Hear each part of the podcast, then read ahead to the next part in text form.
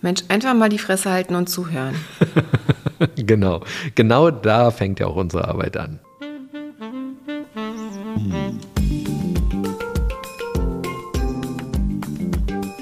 Herzlich willkommen zu unserem Podcast Die Therapeutin Und der Coach mit Sabine Werner-Kopsch und Hajo Werner. Ein Ausschnitt aus unseren Küchengesprächen. Folge 33. Negativitätsbias und Positivitätsbias. Du sag mal, ist dein Glas eigentlich halb voll oder halb leer? Mein Glas ist immer halb gefüllt. Haha. ja, sag mal richtig. Ist, siehst du eher das halb volle oder eher das halb leere Glas? Ja, wer mich kennt, weiß, mein Glas ist eher halb voll als halb leer. Ja, meinst du immer? Fast immer. Okay. Also auch bei dir gibt es Ausnahmen. Natürlich gibt es Ausnahmen und zwar, wenn ich Angst vor etwas habe, dann ist mein Glas schneller halb leer als halb voll. Ja, das ist ja der klassische Weg, dass man, wenn man Angst hat, anders reagiert. Das nennt sich ja Negativitätsbias. Ja, natürlich habe ich manchmal Angst. Und ich erinnere mich an ein paar Jahre, wo ich das Gefühl hatte, gar keine Angst zu haben. Und dann hat mich das Leben gelehrt, dass ich sehr wohl Angst haben kann. Also Angst ist, glaube ich, etwas, was so ganz typisch ist. Und Ängste können so ganz allgemein, das ist immer ein bisschen von Mensch zu Mensch unterschiedlich, wovor Menschen so Angst haben, aber Einsamkeit ist ein so ein typisches Angstthema. Tod ist ein Angstthema. Ja, total. Ne? Und ich glaube, das kennt auch jeder Mensch. Aber jeder Mensch hat das quasi in sich, tendenziell Angst zu empfinden. Aber wie du sagst, es gibt immer Phasen, in denen man das Gefühl hat, man hat gar keine Angst. Und das, was daran wesentlich ist, ist, dass das ganze Denken und Handeln und Fühlen sich verändert, sobald man Angstgedanken hat. Genau, unsere kognitive Wahrnehmung ändert sich und das nennt man ja kognitive Verzerrung.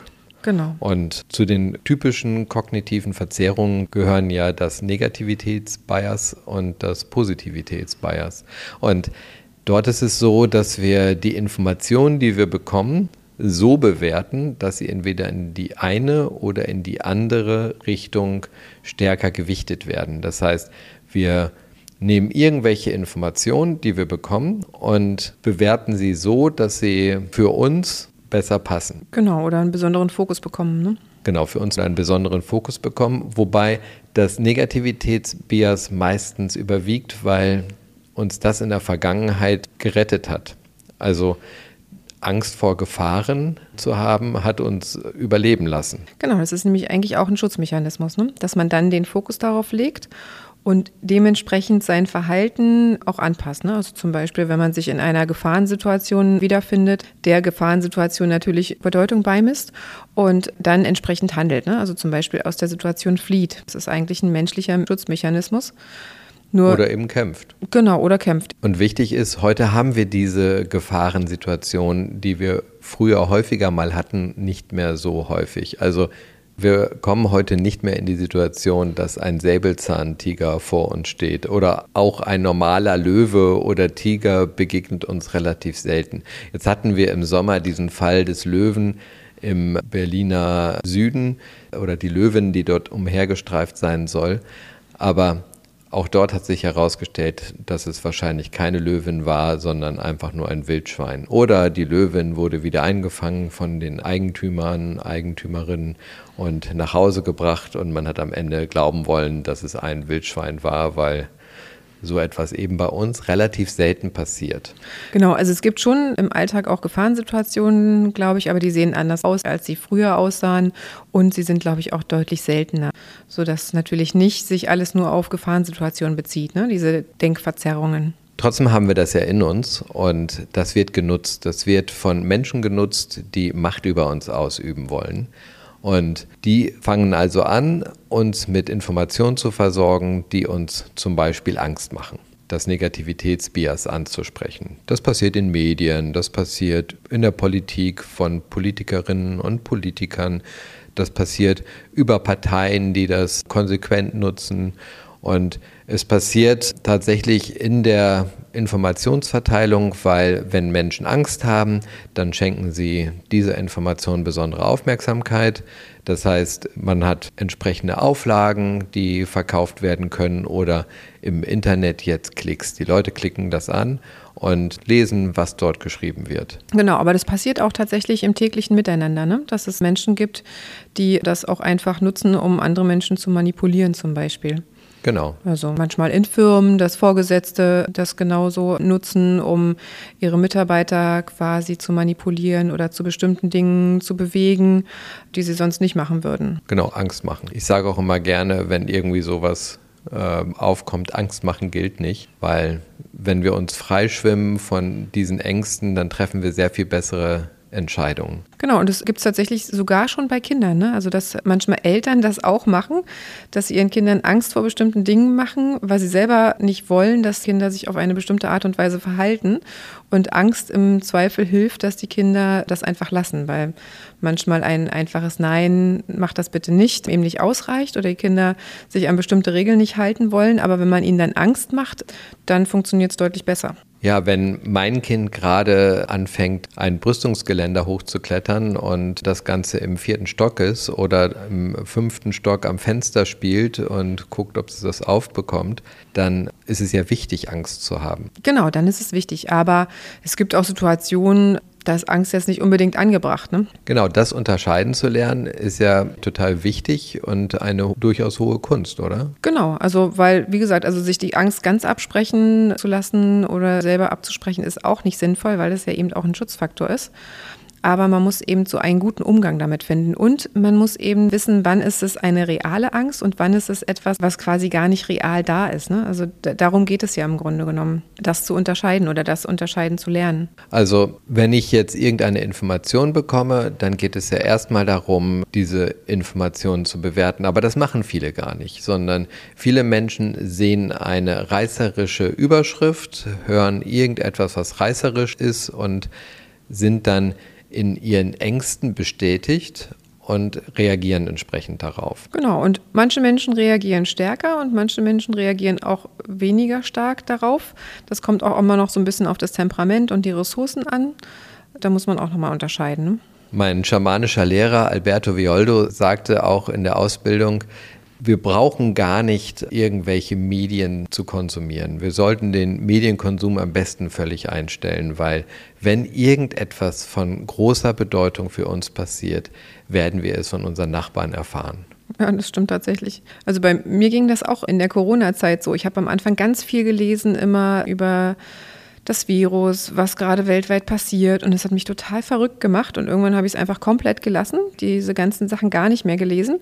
Damit ging es mir dann tatsächlich viel besser. Man darf aber nicht unterschätzen, wie viel Informationen auch über andere Kanäle einfach verteilt werden. Ne? Das klassische Zeitunglesen macht ja kaum noch einer.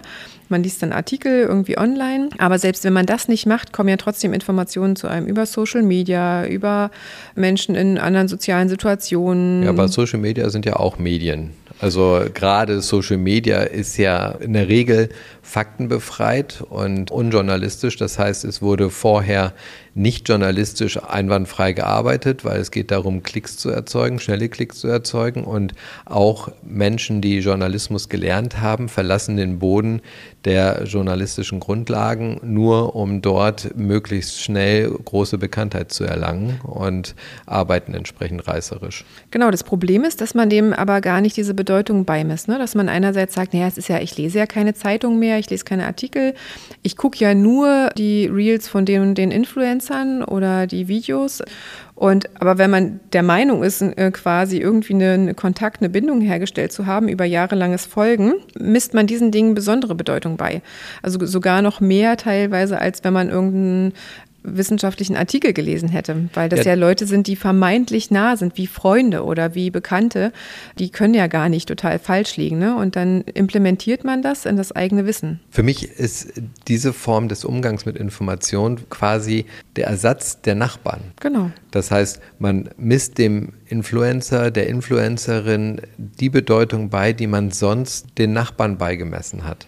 So die Frage, die sich mir stellt, ob das so gesund ist. Genau. Das ist genau der Knackpunkt daran, denn woher weiß man denn, woher die ihre Informationen haben oder wo die genau unterwegs sind oder was die für eine Intention oder Motivation haben, bestimmte Informationen zu verteilen. Ne? Das ist halt tatsächlich sehr, sehr schwierig und wenn man das gar nicht hinterfragt, wenn man sagt, na ja, letztes Mal habe ich so ein tolles Kochrezept von demjenigen benutzt oder so einen tollen Kuchen gebacken, dann wird die und die Information ja wohl auch stimmen und dann hat er ja auch die gleichen Themen wie ich, hat auch manchmal irgendwie zum Beispiel depressive Phasen und teilt das mit allen. Also man identifiziert sich teilweise ja auch mit den Personen und dann stellt man das gar nicht mehr in Frage. Also es gibt keinen definitiven Faktencheck dann mehr, ne? weil das ist dann einfach schon mal per se, der Fakt ist dann schon gecheckt im Kopf. Ne? Genau. Also ich habe damals zu Alberto gesagt, ich bin in Berlin, da reden Nachbarn selten über wichtige Dinge miteinander. Dann antwortete er, dann wirst du wahrscheinlich sehen, wenn sie abhauen. Genau. Oder Und, wenn die Sirene angeht. Oder wenn die Sirene angeht. Jetzt gibt es ja wieder Sirenen. Also in dem Moment, wo wir sehen, dass Menschen entsprechend agieren, können wir immer noch schauen, was gerade los ist. Aber was total wichtig bleibt, ist, die richtigen Fakten zu analysieren, sich anzuschauen. Worum geht es wirklich und wer verbreitet hier welche Informationen mit welchem Hintergrund? Soll mir vielleicht Angst gemacht werden? Oder das Positivitätsbias, das sehen wir ja immer, wenn beispielsweise Spekulationsblasen entstehen. Alle wollen irgendwas haben, weil ich gehört habe, das heißt jetzt besonders gut, da muss ich rein investieren. Das ist ja auch so ein typisches Beispiel für einen Positivitätsbias. Das heißt, ich bekomme Informationen, die genauso faktenfrei sind und denen laufe ich dann hinterher. Genau, eben mit einem guten Gefühl, ne? Mit einem vermeintlich guten Gefühl und dann kann ich auch all mein Geld verlieren. Total.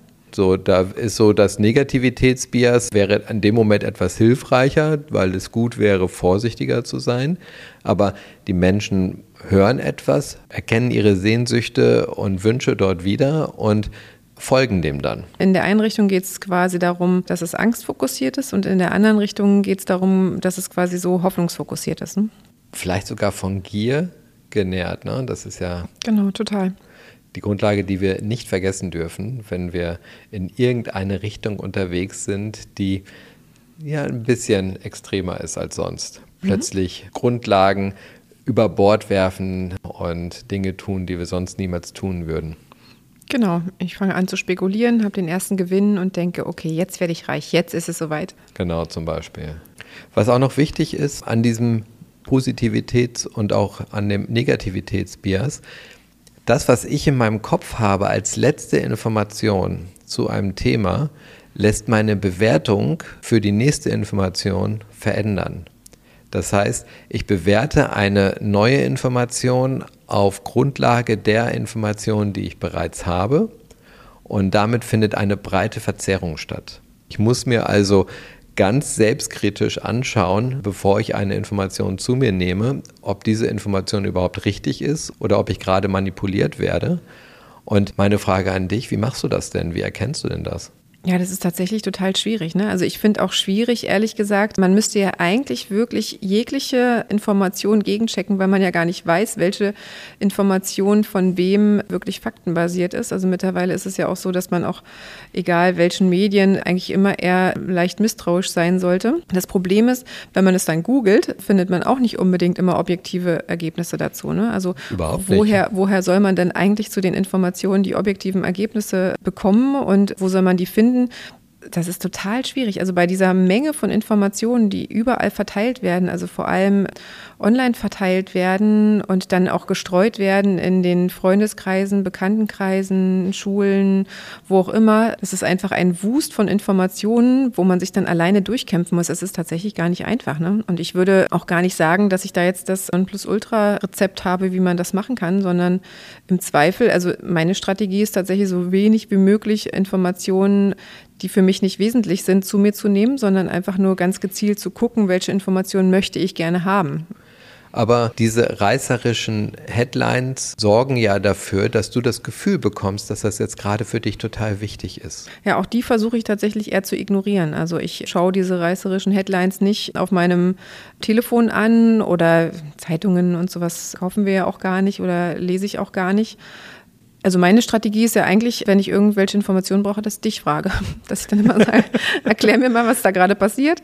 Und äh, meistens beschäftigst du dich ja dann mehr mit den Themen und hast Zeit auch überall zu recherchieren und zu lesen oder. Ich nehme mir die Zeit. Genau, also ich habe die Zeit auch tatsächlich nicht. Und ja, wir arbeiten ungefähr gleich viel, aber ich nehme mir die Zeit. Ich lese wahnsinnig viel und das ist mir wichtig. Mir ist wichtig, dass ich verstehe, was im Hintergrund läuft und wie die Zusammenhänge sind.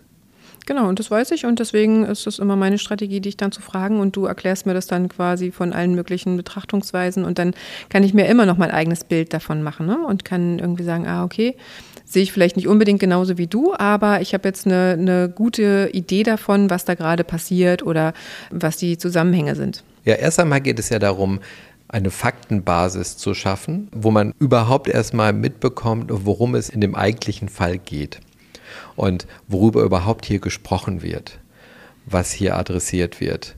Und immer dann, wenn ich eine reißerische Headline sehe, die in mir ein komisches Gefühl verursacht, irgendwo in meiner Bauchgegend, denke ich, mm, das ist ja komisch, fange ich an, mir die Fakten genau anzusehen. Und dann gehe ich zu allen mir bekannten Faktensammelstellen, die einfach Informationen zusammentragen, statistische Informationen und werte das aus mit Blick auf die Frage, ob das was hier gerade adressiert wird, überhaupt richtig ist oder nicht. Ob eine Lage da ist, die etwas begründet und fange an dazu zu lesen und lese dann ziemlich breit. Also ich lese die Scharfmacher, die politischen oder wie auch immer, Informationsscharfmacher, sehe ihre Position dazu, weiß, wie sie eine Information für sich geschickt nutzen wollen und anfangen, Lügen zu erzählen um Menschen für sich zu gewinnen, indem sie ihnen Angst machen. Und diese Lügen enttarne ich als erstes. Und dann weiß ich auch schon in dem Moment, wo du mir irgendetwas sagst, was dahinter steht und was die Quelle ist und kann erklären, was eben als Struktur hinter diesem Thema steht. Und dann kann sich jeder Mensch eine eigene Meinung dazu bilden. Und das muss ja nicht die meinige sein. Ja, total. Aber es ist natürlich sehr aufwendig. Ne? Also du, du steckst da sehr viel Zeit rein. Und es ist sehr aufwendig, sich damit dauerhaft auseinanderzusetzen. Und man muss es tatsächlich dann auch dauerhaft machen, weil manchmal sind Informationen, die du jetzt quasi recherchierst, nur im Zusammenhang mit Informationen, die du schon weißt oder schon mal recherchiert hattest, irgendwie relevant. Und ohne diese anderen Informationen würde man gar nicht auf die Idee kommen, was da für Zusammenhänge sind und so. Also das ist schon gar nicht so trivial tatsächlich. Ne? Ja, so viel Zeit braucht es gar nicht, weil ich muss Themen nicht komplett mehr recherchieren, sondern ich kenne Themen in den Schwerpunkten und den Informationen, weil ich über Jahrzehnte inzwischen Informationen gelesen und gesammelt habe. Das meine ich ja, genau. Aber das ist natürlich eine Menge an Zeit und eine Menge an Informationen, die sich da in deinem Kopf sammeln. Was würdest du denn Menschen wie mir raten, die jetzt im täglichen Alltag gar nicht so viel Zeit haben oder wenn dann eben einfach einmal kurz bei Google eingeben, aber dann ja auch auf die falschen Informationen teilweise stoßen? Was würdest du denen jetzt raten, wie die sich quasi verhalten sollen, was diese globalen Informationen angeht? Das Wichtigste aus meiner Sicht bleibt, sich die Frage zu stellen, wovor habe ich gerade Angst? Was ist der Kern dieses schlechten Gefühls, das bei mir gerade in meiner vielleicht Bauchgegend, Magengegend ausgelöst wird? Und dann zu diesem Gefühl, zu dieser Angst Fakten zu suchen. Und zwar neutrale Fakten, die nicht irgendwie in irgendeine Richtung zeigen, die Scharfmachermedien, wie auch immer man die jetzt bezeichnen will, die werden dir natürlich erzählen, dass diese neutralen Faktenstellen nicht neutral sind, weil sie ihre Lügen darauf begründen, diese Fakten zu zerstören und ihre eigenen Fakten zu schaffen. Und um da nicht drauf reinzufallen, ist es wichtig, dass man sich das erst einmal anschaut, was passiert. Was passiert wirklich? In dem jeweiligen Fall, der gerade angeschaut wird. Also du würdest sagen, keine YouTubes und keine Reels dazu gucken, sondern eher schauen, dass man Webseiten findet, die neutral sind. Also man kann auch YouTube schauen, manche Reels sind auch gut, aber da muss man sich die Quelle genau anschauen. Also es gibt wissenschaftliche Reels und YouTubes, die echt gut sind und die man sich auch gut anschauen kann. Es gibt auch Verlage, die sehr neutral sind und Fakten zusammentragen. Und das kann ich mir auch anschauen weil das sind für mich auch wichtige Datenlieferanten, um meine jeweilige Grundlage an Daten anzureichern.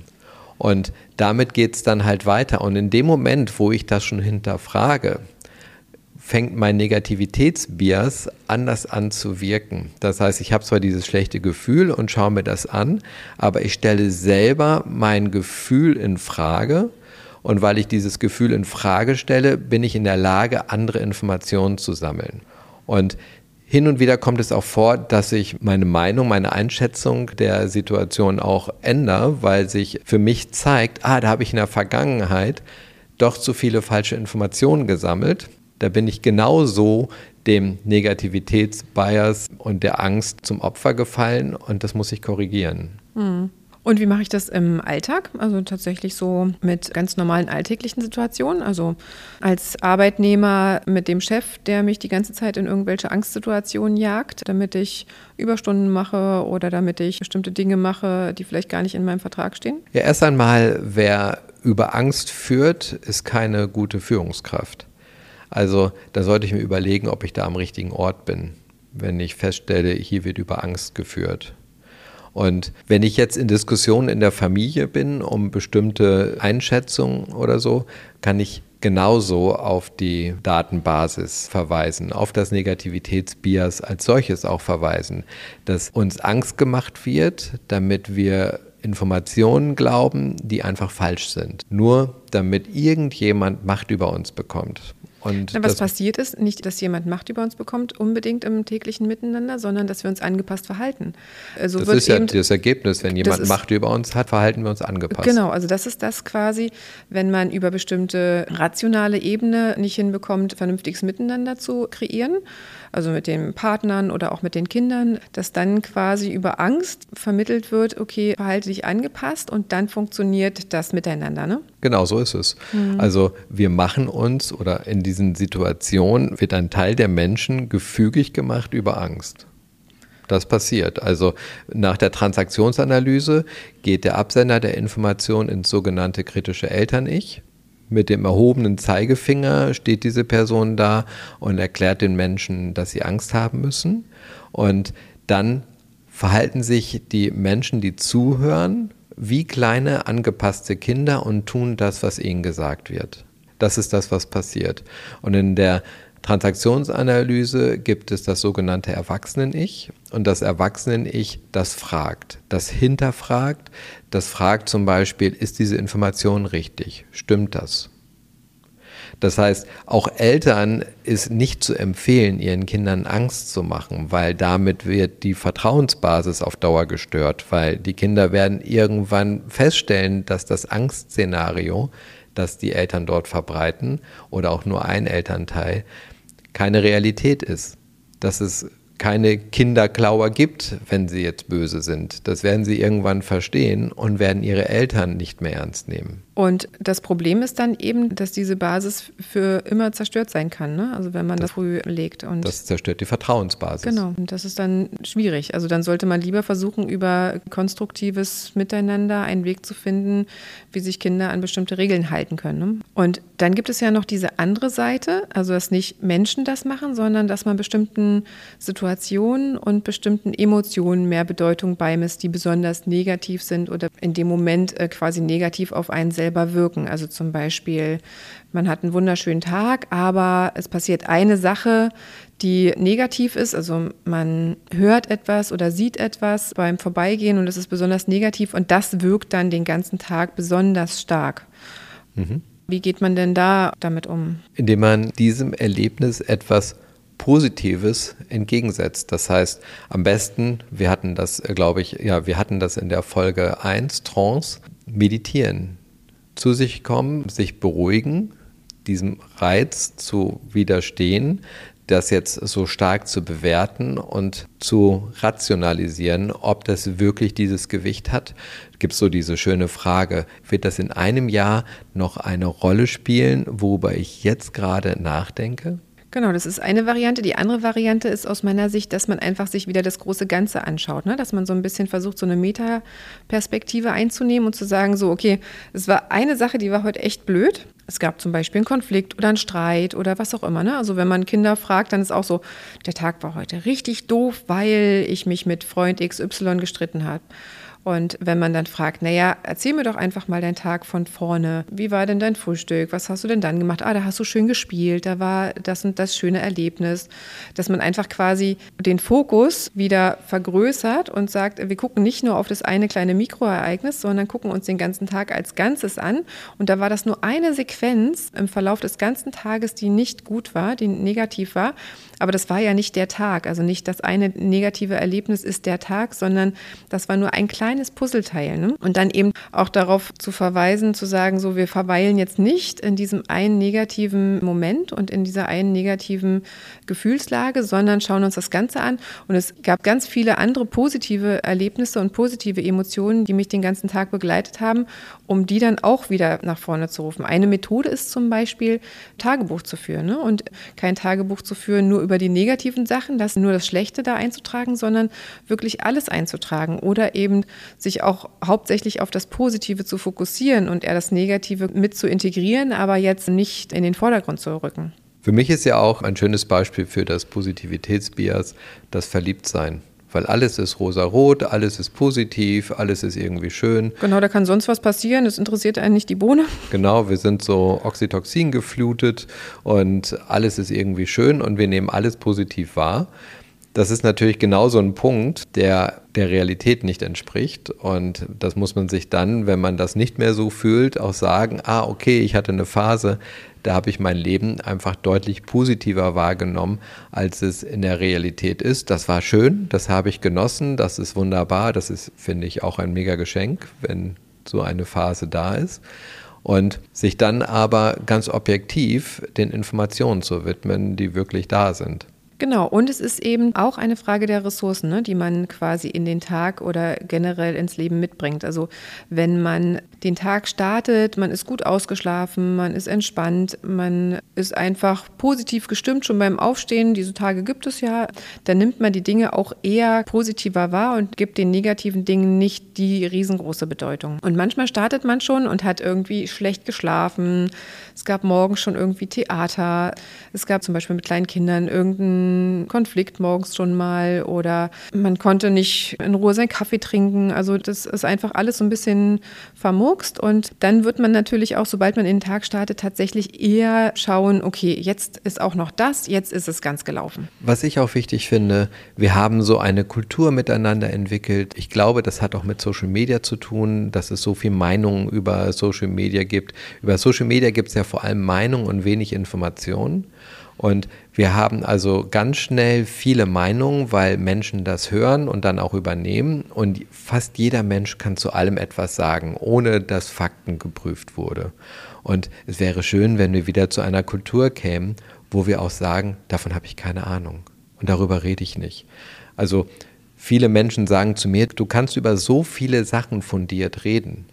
Das stimmt, ich kann über sehr viele Sachen fundiert reden, weil ich mir da viele Informationen über Jahrzehnte angesammelt habe und darüber reden kann. Aber was die Menschen ja nicht sehen, ist, worüber ich nicht rede. Ich habe halt auch von ganz vielen Sachen gar keine Ahnung, darüber rede ich nicht. Und das ist genauso wichtig, wenn mir jemand eine Frage stellt zu einem Thema, wo ich keine Ahnung habe, dann sage ich auch, dass ich dazu keine Ahnung habe, dass ich dazu nichts sagen kann.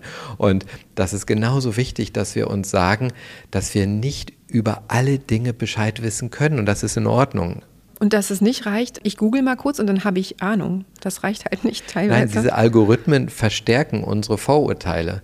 Also das Positivitätsbias oder das Negativitätsbias werden durch die Algorithmen von Suchmaschinen und auch Social Media verstärkt. Das heißt, wir bekommen mehr von dem, was wir ohnehin denken und sehen uns in etwas bestätigt, was möglicherweise kolossal falsch ist. Und das ist natürlich dann so ein Kreislauf, das ist so eine Einbahnstraße, in der man sich dann bewegt, wo es tatsächlich schwierig ist, wieder umzudrehen oder abzubiegen. Also heißt es objektivieren oder sich auch mal zu sagen, davon habe ich keine Ahnung, dazu sage ich jetzt nichts oder das gibt mir ein schlechtes Gefühl, das schaue ich mir mal genauer an oder gucke, wo das herkommt, dass ich jetzt ein schlechtes Gefühl habe zu einer Information, die gar keine direkte Auswirkung auf mich hat. Genau, tatsächlich total gut ist da wieder so ein bisschen mehr auf sein eigenes Bauchgefühl auch zu hören.